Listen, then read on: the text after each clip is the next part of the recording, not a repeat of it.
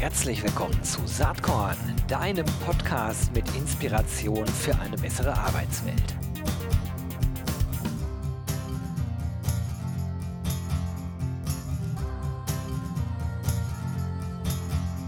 Hallo und herzlich willkommen zum Saatkorn Podcast. Heute Themen rund um Organisationsentwicklung und Leadership. Ich freue mich sehr, denn zu Gast ist heute Christina Grubendorfer. Ihr werdet sie wahrscheinlich kennen. Sie ist auch schon länger unterwegs mit ihrer äh, Firma Lea. Da ist sie geschäftsführende Gesellschafterin und ich glaube auch Gründerin. Und ich freue mich sehr, dass du da bist, Christina. Ja, danke, Gero. Freue mich auch. Okay, also Lea, da wollen wir kurz mal direkt mit loslegen. Ihr begleitet Organisationen in dem Themenfeld Organisationsentwicklung, Organisationsberatung.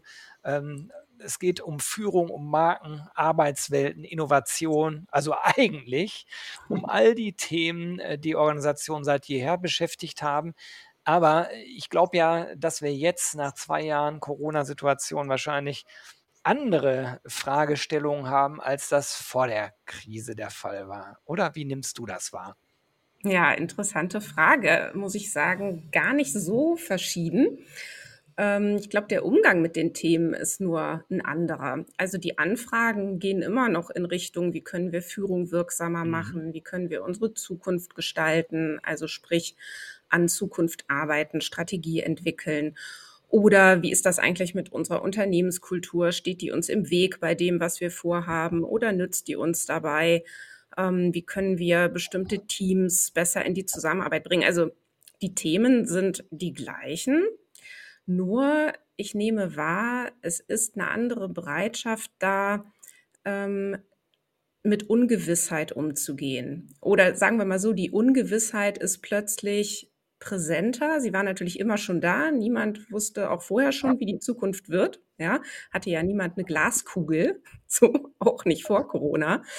Ähm, aber jetzt ist es noch mal stärker ins Bewusstsein gerückt. Und da erlebe ich eine größere Bereitschaft, sich ähm, ja ernsthafter mit der eigenen Organisation auseinanderzusetzen und auch mehr ähm, Zeit dafür zu verwenden, zu verstehen, wie die eigene Organisation aufgestellt ist und tickt. Also das jetzt mal so meine ganz subjektive Wahrnehmung. Ja, das ist, äh, das ist für mich ganz interessant, weil ich äh, bin ja immer ganz vorne äh, beraterisch mit den Themen unterwegs. Äh, bei Territory Embracer geht es ja alles, äh, geht es immer um Employer Branding und Recruiting, aber dein Themenspektrum ist da etwas breiter. Ne? Ich meine, das sind auch Themen, die du mit im Beratungskontext mhm. hast, aber es geht ja stark auch, glaube ich, in die Frage, wie entwickelt man sich als Organisation? Und da wäre zumindest ja meine These, die ist natürlich stark gefärbt von dem, was ich mache äh, oder mein Blickwinkel ist vielleicht äh, stark gefärbt von dem, was ich selber mache, dass wir ja in Zeiten äh, jetzt äh, in der Pandemie auf einmal merken, dass wir äh, den Tipping Point bei den Demografiezahlen überschritten haben. Also es ist mhm. jetzt kein Gerede mehr vom, von, von der demografischen Entwicklung, sondern sie ist richtig spürbar im Arbeitsmarkt. Ähm, wir haben die voranschreitende Digitalisierung, die durch Corona meiner Meinung nach so einen richtigen Schub bekommen hat. Das ist alles jetzt viel schneller in bestimmte Richtungen gegangen, ähm, die ohnehin eingetreten wären. Ne? Also mehr Flexibilität beispielsweise ist das, was man sehr deutlicher äh, vielleicht mhm, als erstes ja. spürt und sieht, wäre sowieso gekommen aufgrund der technologischen Entwicklung, aber durch Corona halt viel, viel schneller. Und genau. deswegen genau. hätte ich jetzt gedacht, dass die Fragen vielleicht ähnlich immer noch sind, aber die Antworten eigentlich anders. Ähm, also Beispiel Organisationsentwicklung. Ähm, wenn ich dann so mitbekomme, dass es Studien gibt, äh, wo mittelständische äh, Unternehmen äh, befragt werden oder vielmehr natürlich äh, die GeschäftsführerInnen äh, von mittelständischen Unternehmen befragt werden, wie soll denn die äh, Welt nach Corona aussehen und immer noch viele davon ausgehen, ja, so ähnlich wie vorher. Das ist in meinen Augen totaler Quatsch. Aber wie siehst du das? Naja, also ich glaube, da muss man gut gucken, äh, mit was für einem Unternehmen haben wir es zu tun, in welcher Branche sind die tätig, in welchen Märkten unterwegs. Und natürlich haben wir Organisationen, wo sich gerade alles stark in Frage stellt. Also ich nehme jetzt nur mal ähm, eine Branche, Logistik. Ja. Oder alle, die rund um Automotive ähm, arbeiten, die spüren natürlich, oh, ja, wow. Also gibt's uns eigentlich in zehn Jahren noch oder ähm, äh, wenn ja, dann vielleicht mit einem ganz anderen Geschäftsmodell. So, insofern da kann ich das, was du sagst, sehr unterstützen. Und dann gibt's aber auch Organisationen, ähm, die natürlich auch mit, dem, mit der digitalen Transformation und so weiter zugange sind, die aber schon eher den Eindruck haben, ähm, wir werden auch in zehn Jahren mehr oder weniger so arbeiten wie jetzt. Also zum Beispiel irgendwelche öffentlichen Einrichtungen, Institutionen, ähm, die äh, würde ich da einkategorisieren. So. Das finde ich interessant. Also äh, die Frage ist ja, was die Organisation glauben oder die Vertreter, äh, VertreterInnen der Organisation. Äh, mich würde interessieren, ob du das auch so siehst. Auch da würde ich ein Fragezeichen dahinter machen, weil der Arbeitsmarkt nun mal der Arbeitsmarkt ist. Und gerade im öffentlichen Bereich reden wir von Brainworkern, die sich in Zukunft sehr stark aussuchen können, wann und wo und mit wem sie arbeiten. Und Du, äh, ja, wenn du mich nach meiner persönlichen Meinung fragst, dann ja, äh, mache ich jetzt. sieht die natürlich schon so aus, dass man sich fragen muss, gibt es überhaupt noch Organisationen demnächst, ja? Oder Mhm. or- organisiert sich die Arbeit ganz anders? Haben wir die Wissensarbeiter, ne, gucken wir da mal hin, ähm, äh, dann haben die das vielleicht auch in Zukunft gar nicht mehr nötig, sich überhaupt einer Organisation zuzuordnen, sondern sie schauen einfach, wo ist interessante Arbeit für mich zu tun. Und ähm, dann mache ich das eventuell für verschiedenste Organisationen, ja, oder mal so oder mal so.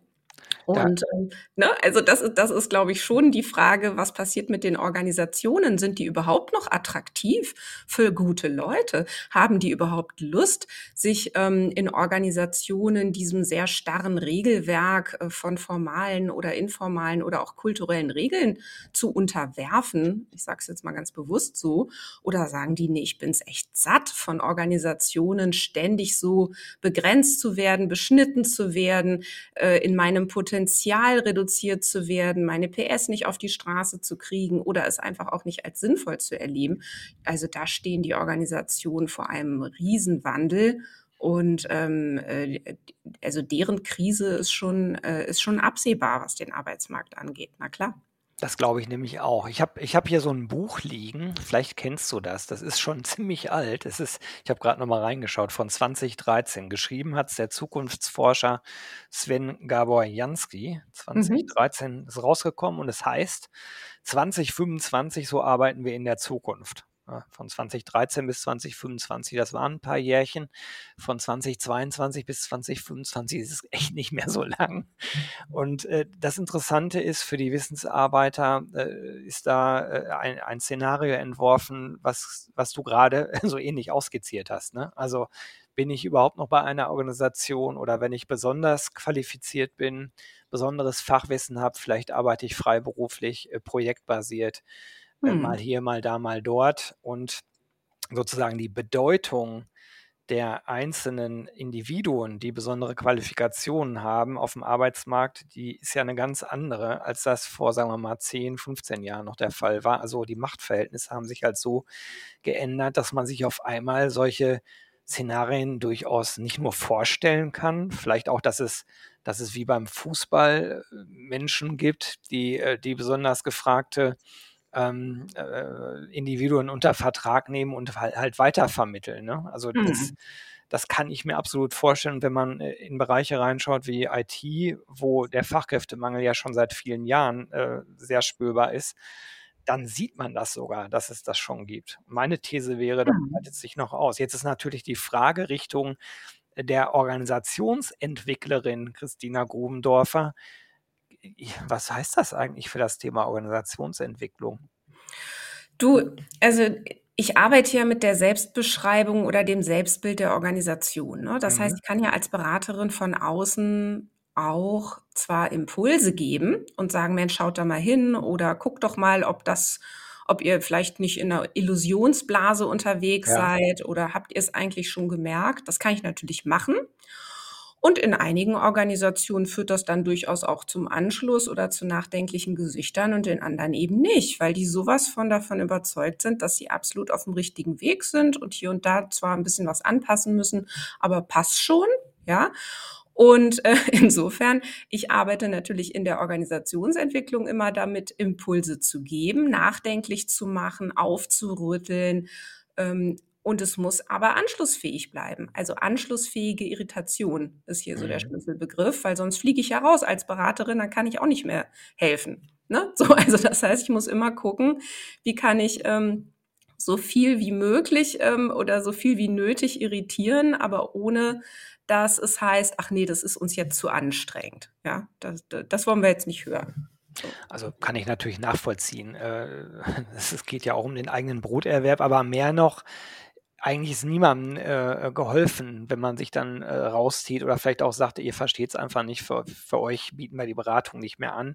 Ist auch nicht die richtige Lösung, weil das ja alles Erwartungen sind in die Zukunft. Ähm, Und da wir alle hm, vielleicht mehr oder weniger Glas, äh, gut Glaskugel lesen äh, können, aber nicht wirklich wissen, was passiert, äh, ist, das, ist das ja auch durchaus ähm, okay, sich Ja, eben du, ich wollte gerade sagen, also da, da muss einem natürlich schon, äh, äh, muss man auch demütig bleiben. Ja, wir Mhm. wissen es ja auch nicht. So. Und ähm, vor allen Dingen geht es mir ganz stark darum, nicht normativ zu werden und Mhm. zu sagen, so müsst ihr es jetzt machen und so ist es aber richtig. Ähm, solche normativen Vorgehensweisen, die haben mich immer schon ähm, mich unwohl fühlen lassen. Und ich bin also wirklich eine große Vertreterin des sowohl als auch oder des Abwägens oder des genau Hinschauens. Wie funktioniert es eigentlich bei euch? Was hat euch bisher erfolgreich gemacht? Die Organisation oder das Unternehmen in dem Fall äh, gibt's ja nicht ohne Grund jetzt noch, ja, auch trotz aller vermeintlich schlechten äh, Führungspraxis oder schlechten Recruitingpraxis oder schlechten, des schlechten Umgangs, äh, sind ja noch da. Also irgendwas muss ja, muss ja irgendwie gut funktionieren. So, ne? Und ich denke, da muss man auch ähm, wirklich ein Stück Distanz bewahren und auch demütig bleiben und immer wieder gucken, ähm, äh, bin ich eigentlich mit meinen Hypothesen äh, äh, richtig unterwegs, bin ich wirklich nützlich. Mhm, Absolut.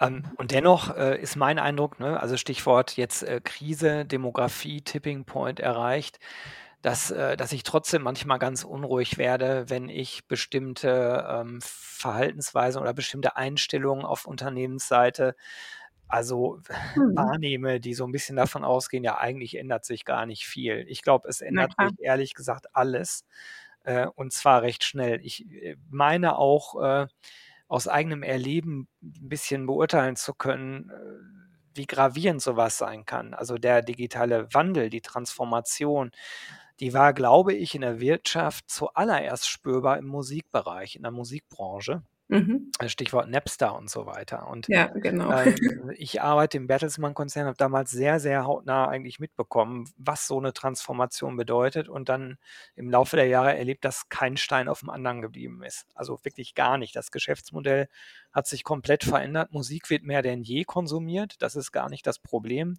Aber wie man äh, Geld verdient, wie man äh, sozusagen Geschäftsmodelle erfolgreich damit betreiben kann, da ist gar nichts mehr gleich. Ja, Und aber weißt du, ich glaube, man muss gucken, in welcher Rolle macht man das, ne? mhm, Und du und ich, wir sind ja beide Personen, wir tauschen uns viel aus. Wir haben beide unseren Podcast, wir sind sehr weit vernetzt, würde ich mal denken, und haben guten Überblick über äh, so die Branche, wenn man das jetzt mal so, so global sagt. Und ich glaube, wir haben auch die Möglichkeit, über solche Medien hier wie Podcast oder Artikel schreiben, Blog, Keynotes halten, da da dürfen wir aufrütteln, da dürfen wir unbequem sein, da dürfen wir alles sagen. Ja, und das ist ähm, auch gut so, dass wir das zugänglich machen. Und wenn wir aber in einer Beratungsrolle sind, ne, das meinte ich eben, da muss mhm. man eben gut aufpassen, wo kann ich wirklich wirksam sein und Ja, ja, absolut. Da bin ne? ich da bin ich völ völlig, äh, Und, konform mit ne, dir. und mich besorgt das nämlich auch natürlich alles. Und ich ähm, nehme darüber natürlich auch meine Motivation, immer wieder ähm, Themen und Wissen aufzubereiten. Und das treibt mich ja auch an, diese Besorgnis und diese Unruhe, das, was du gerade ähm, berichtet hast, ja. Und manchmal kann ich das natürlich auch nicht so richtig trennen. Und dann habe ich manchmal auch einen Vorstand vor mir und sage, also jetzt mal ganz ehrlich, ne, jetzt arbeiten wir hier zwei Jahre zusammen und wir haben dies und das und jenes zusammen gemacht. Und wieso habt ihr eigentlich immer noch nicht, ja, XY Mhm. so? Und dann bricht es so aus mir raus. Ähm, das ist aber dann auch nicht immer falsch, weil man hat es ja dann auch ähm, äh, häufig genug mit Menschen zu tun, die brauchen einfach Klartext, sonst kommt es auch nicht an. Ja. Ja, Also, ja, also wenn's, äh, jahrelang gut funktioniert hat, äh, dann, äh, braucht's ja auch 'ne gewisse Zeit, vielleicht auch 'ne gewisse Deutlichkeit, klarzumachen, dass das grad keine Delle ist, die wir erleben, sondern 'ne Mhm. grundsätzliche Verschiebung am Markt.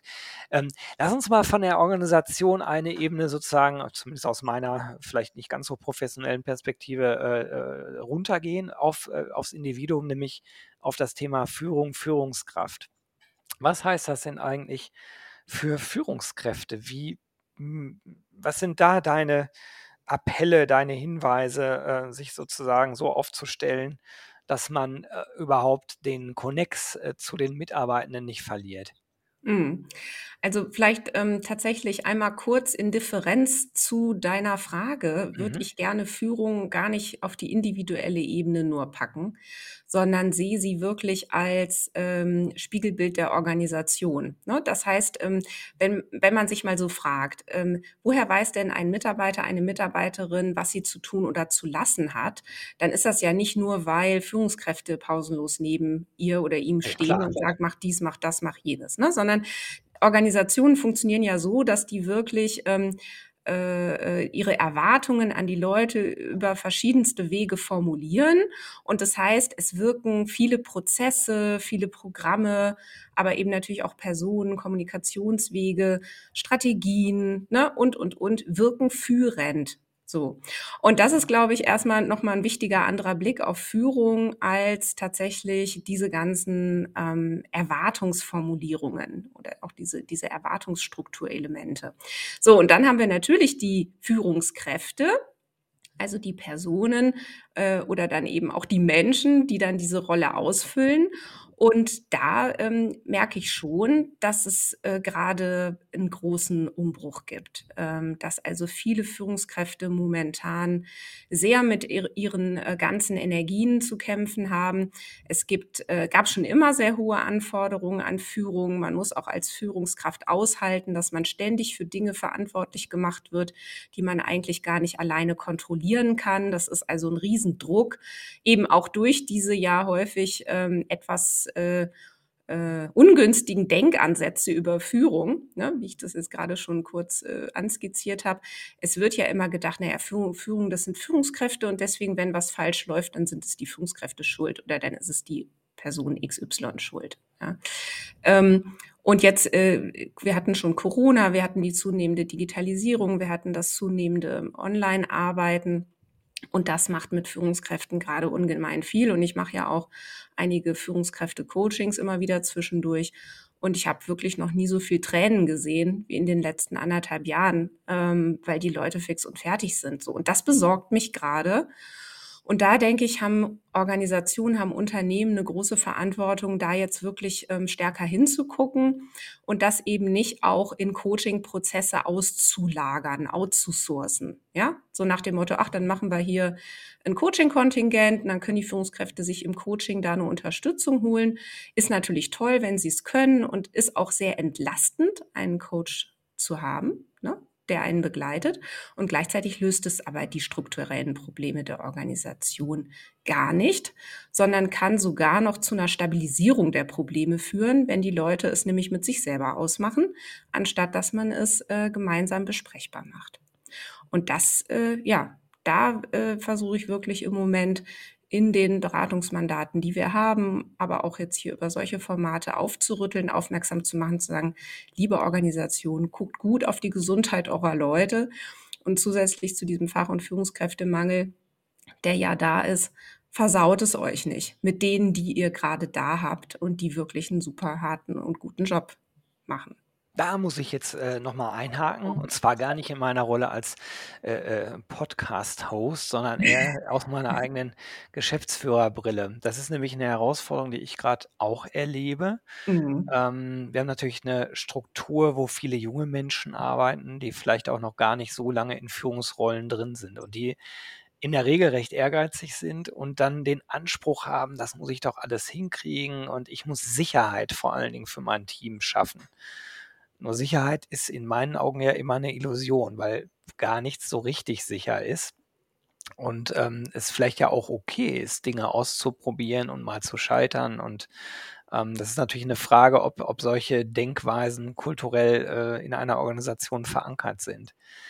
Ich erlebe jedenfalls unglaublich oft, dass die sich immens stark selbst unter Druck setzen Mhm. und, äh, obwohl die Führungskraft darüber sagt: „Hey, das ist doch gar nicht schlimm, wenn ihr mal 'n Fehler macht, wenn du mal 'n viellei vermeintlichen Fehler machst.“ Äh, wenn du jetzt sagst, ja, Coaching, äh, ist sozusagen nett, wenn's da ist, ist aber eigentlich auch nicht wirklich die Lösung. Was wäre denn 'ne Lösung? Also, in so 'nem Mhm. Fall? Ja, ähm, die Lösung wäre, dass es, ähm, Austauschformate gibt in Mhm. Organisationen, also, dass wirklich, äh, Plattformen eingerichtet werden, in denen Führungskräfte sich darüber austauschen, ja? W Mhm. wie eigentlich Führung grade stattfindet, wie sich Führung verändert hat, äh, was sind da Good Practices, ähm, wo ist man aber auch schon mal jetzt mit seinem Team voll gegen die Wand gerauscht und teilt es auch gern mal mit anderen, damit es den anderen nicht passiert, ja? Aber so 'ne Kultur, da so offen drüber zu reden, gibt's natürlich leider gar nicht überall, sondern es herrscht ja auch, ähm, oft viel Konkurrenz und, ähm, man muss dann, äh, das das beste Schaulaufen betreiben, ja? Und die Führungskräfte machen vorne rum: „Nein, wir haben ja alle keine Probleme, uns geht's gut, alles läuft super“, ja? So, weil's eben kulturell nicht erlaubt ist zu sagen: „Ne, also, das ist aber grade hakelig und da weiß ich jetzt aber auch grade nicht weiter“. Ja? Mhm. Oder, äh: „Mein Team ist total verunsichert, was mache ich denn jetzt da?“ Und ich finde, dass, ähm, Organisationen sehr gut daran täten, Führungsteams stärker zu bilden. Grade der Austausch zwischen Peers, äh, ist Mhm. völlig unterbelichtet. Ähm, äh, es gibt zwar dann, äh, irgendwelche Jour fixe, keine Ahnung, alle Vice Presidents treffen sich und, ähm, deren Führungskraft ist noch dabei.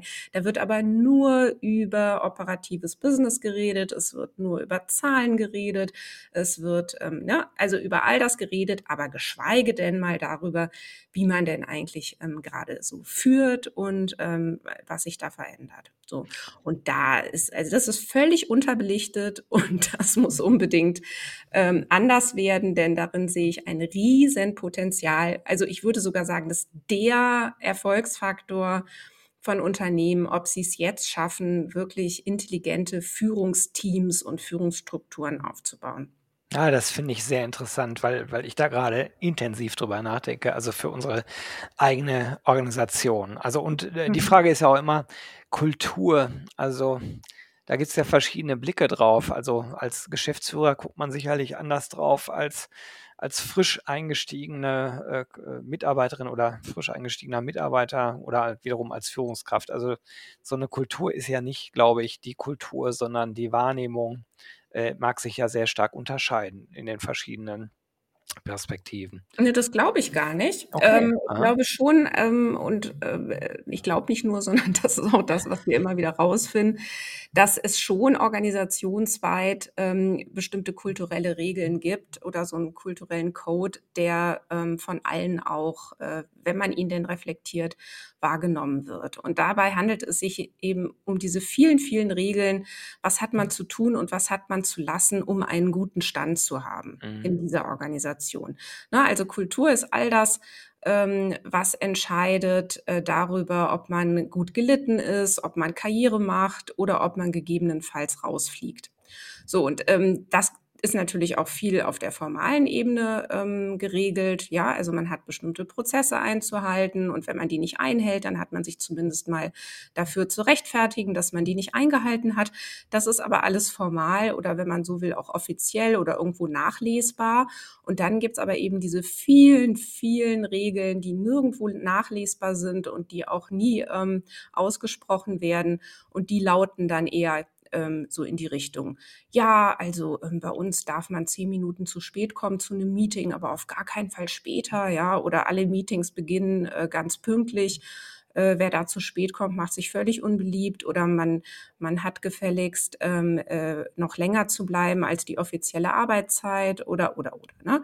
Also, das sind diese vielen Dinge und das ist die Kultur. Also, die Summe all dieser unausgesprochenen, aber sehr, sehr stark wirkenden Regeln des Miteinanders. Die unwritten rules der Organisation. Ja. Ja, genau. Ja, spannend. Also, ähm, wie, äh wie ist das eigentlich, äh, in deinem Beratungsalltag? Ich kriege mit, aber das ist auch eher so 'ne Beobachtung, äh, von der Seite, dass, äh, durch die zunehmende Social-Media-Bedeutung hier ganz insbesondere LinkedIn, was sich ja völlig verändert hat die letzten 3 Jahre, Mhm. dass viele Führungskräfte auch, äh, sozusagen in ihrer eigenen Personal Brand anscheinend maximal unter Zugzwang geraten.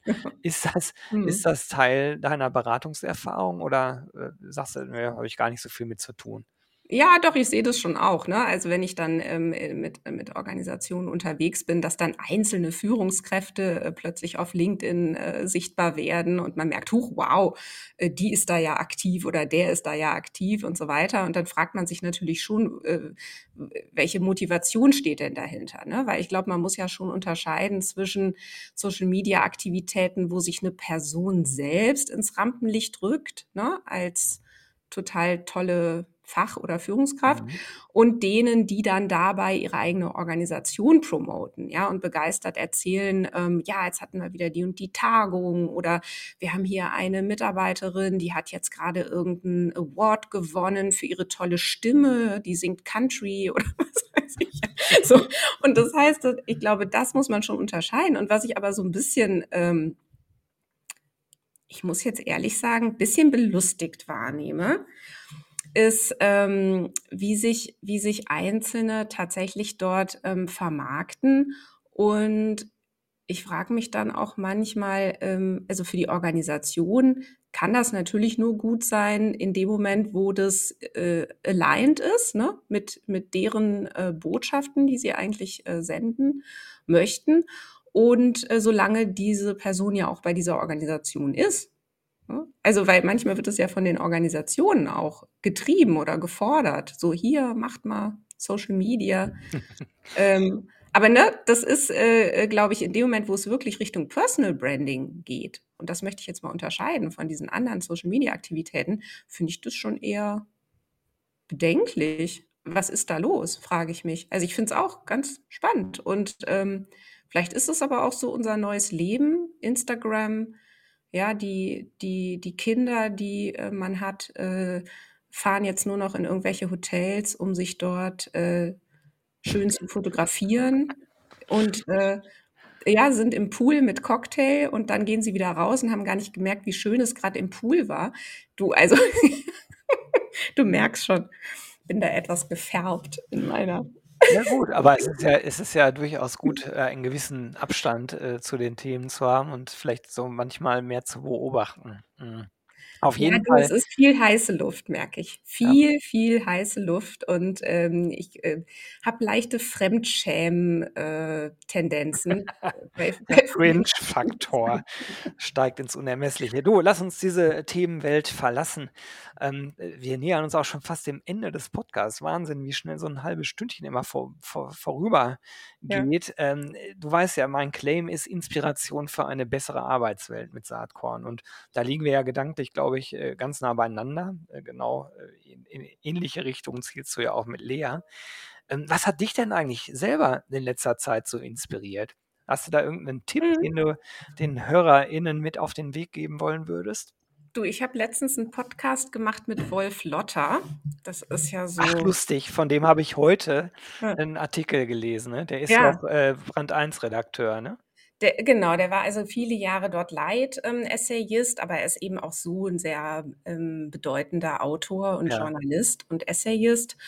Und, ähm, mit dem habe ich 'n Podcast gemacht und habe mir vorher tatsächlich, ähm, einmal sein Buch, äh, „Strengt euch an“, ähm, sehr zu Gemüte geführt, ähm, und war wahnsinnig inspiriert durch nämlich genau diesen Gedanken: „Äh, Leute, ähm, ja, strengt euch wieder an, macht euch doch bitte mal die Mühe, selber über 'ne Sache nachzudenken, statt irgendwem hinterherzurennen und alles nachzubeten, was euch irgendjemand, ähm, vorbetet oder vorschreibt.